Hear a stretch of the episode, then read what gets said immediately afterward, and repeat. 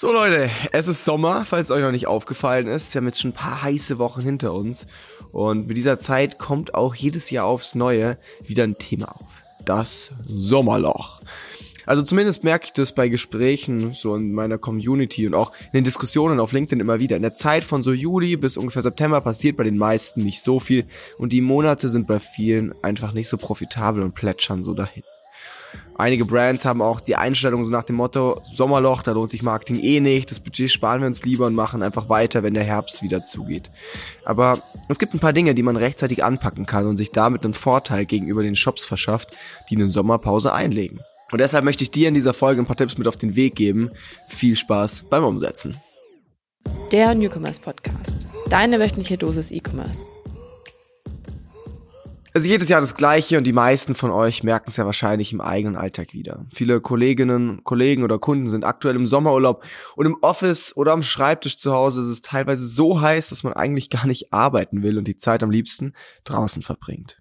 Diese Phase mit 35 Grad letztens vermisst hier, glaube ich, niemand. Trotzdem sind viele Brands jedes Jahr aufs Neue wieder unvorbereitet, wenn die Zahlen etwas runtergehen und das Business über die Sommermonate schlechter läuft.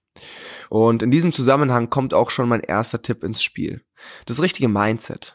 Man muss sich ja einfach nur bewusst machen, es liegt nicht an der eigenen Leistung, sondern es betrifft mehr oder weniger die gesamte Branche. Wenn man nicht gerade ein saisonales Sommerprodukt verkauft, wie Sonnencreme oder Flipflops, ist es doch fast logisch, dass die Sales und KPIs einbrechen. Da ist man absolut nicht alleine mit dem Sommerlochproblem. Es ist erst einmal völlig normal, dass die Aufmerksamkeit wegfällt, weil die Leute einfach mehr draußen unterwegs sind und weniger zu Hause auf dem Sofa, auf Social Media oder in Online-Shops rumhängen. Und auch die Investitionsbereitschaft ist grundsätzlich erstmal etwas niedriger, weil die Leute Geld für andere Dinge wie Urlaub, Reisen und Aktivitäten ausgeben. Also die Freizeit ist ganz groß geschrieben. Zum einen ist es also wichtig, diesen Zustand erstmal zu akzeptieren. Das wird vermutlich jedes Jahr wieder passieren. Der Sommer kommt ja dann doch irgendwie regelmäßiger, ne?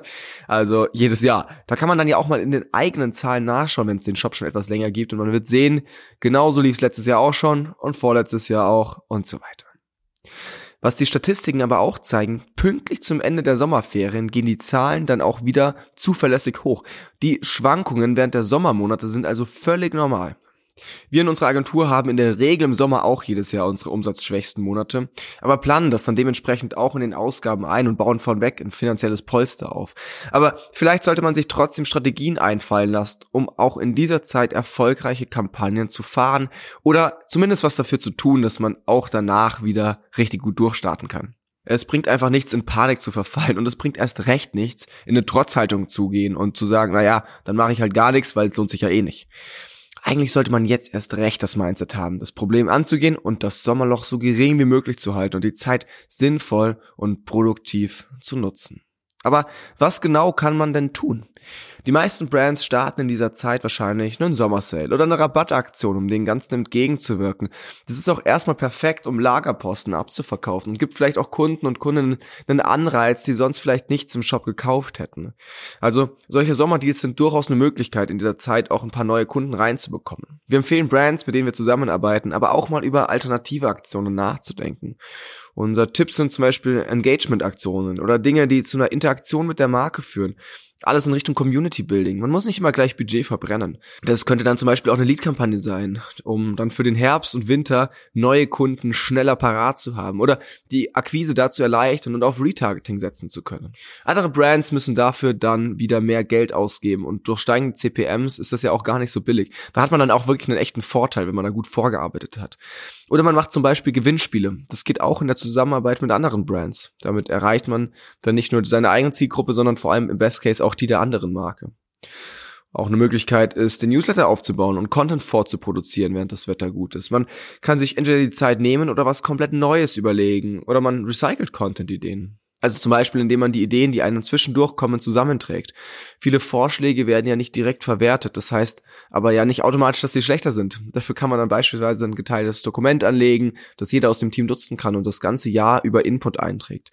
Und man kann die Zeit auch dafür nutzen, um sich einen langfristigen Contentplan für Q4 anzulegen und Influencer-Kooperationen abzustecken.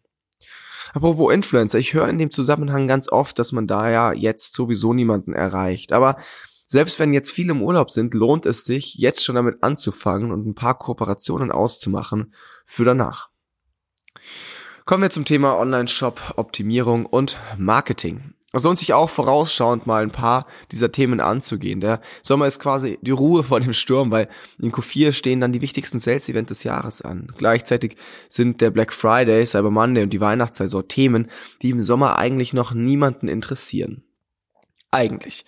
Weil man kann mit den Vorbereitungen dafür gar nicht früh genug anfangen.